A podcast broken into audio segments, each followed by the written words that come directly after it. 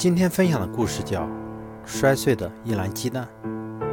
小镇上有个小菜市场，不大，但是每天早晨来买菜的人还是挺多的。清晨的时候，菜市场便开始慢慢热闹起来。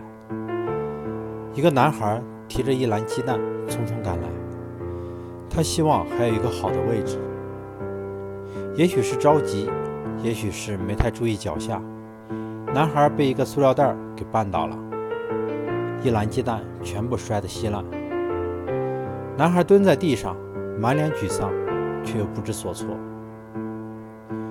过往的人驻足观看，有的冷眼旁观，有的连叹可惜，有的幸灾乐祸。这时候，一个扎着辫子的小女孩走到男孩身旁，说道：“别伤心，大哥哥，我只有一块钱，算我买了两个蛋。”小男孩眼睛有些湿润，但他并没有接过小女孩递来的钱。小女孩很坚决地把钱塞进了男孩的手中，然后走了。小女孩的行动感动了其他周围的人，大家纷纷拿出几块钱递给男孩。男孩很感动，忙不迭地道谢。不要把帮助只停留于口头，付诸于具体的行动，才能体现出它的意义。在别人需要的时候，伸出你的援臂，让生活更加的美好和温馨。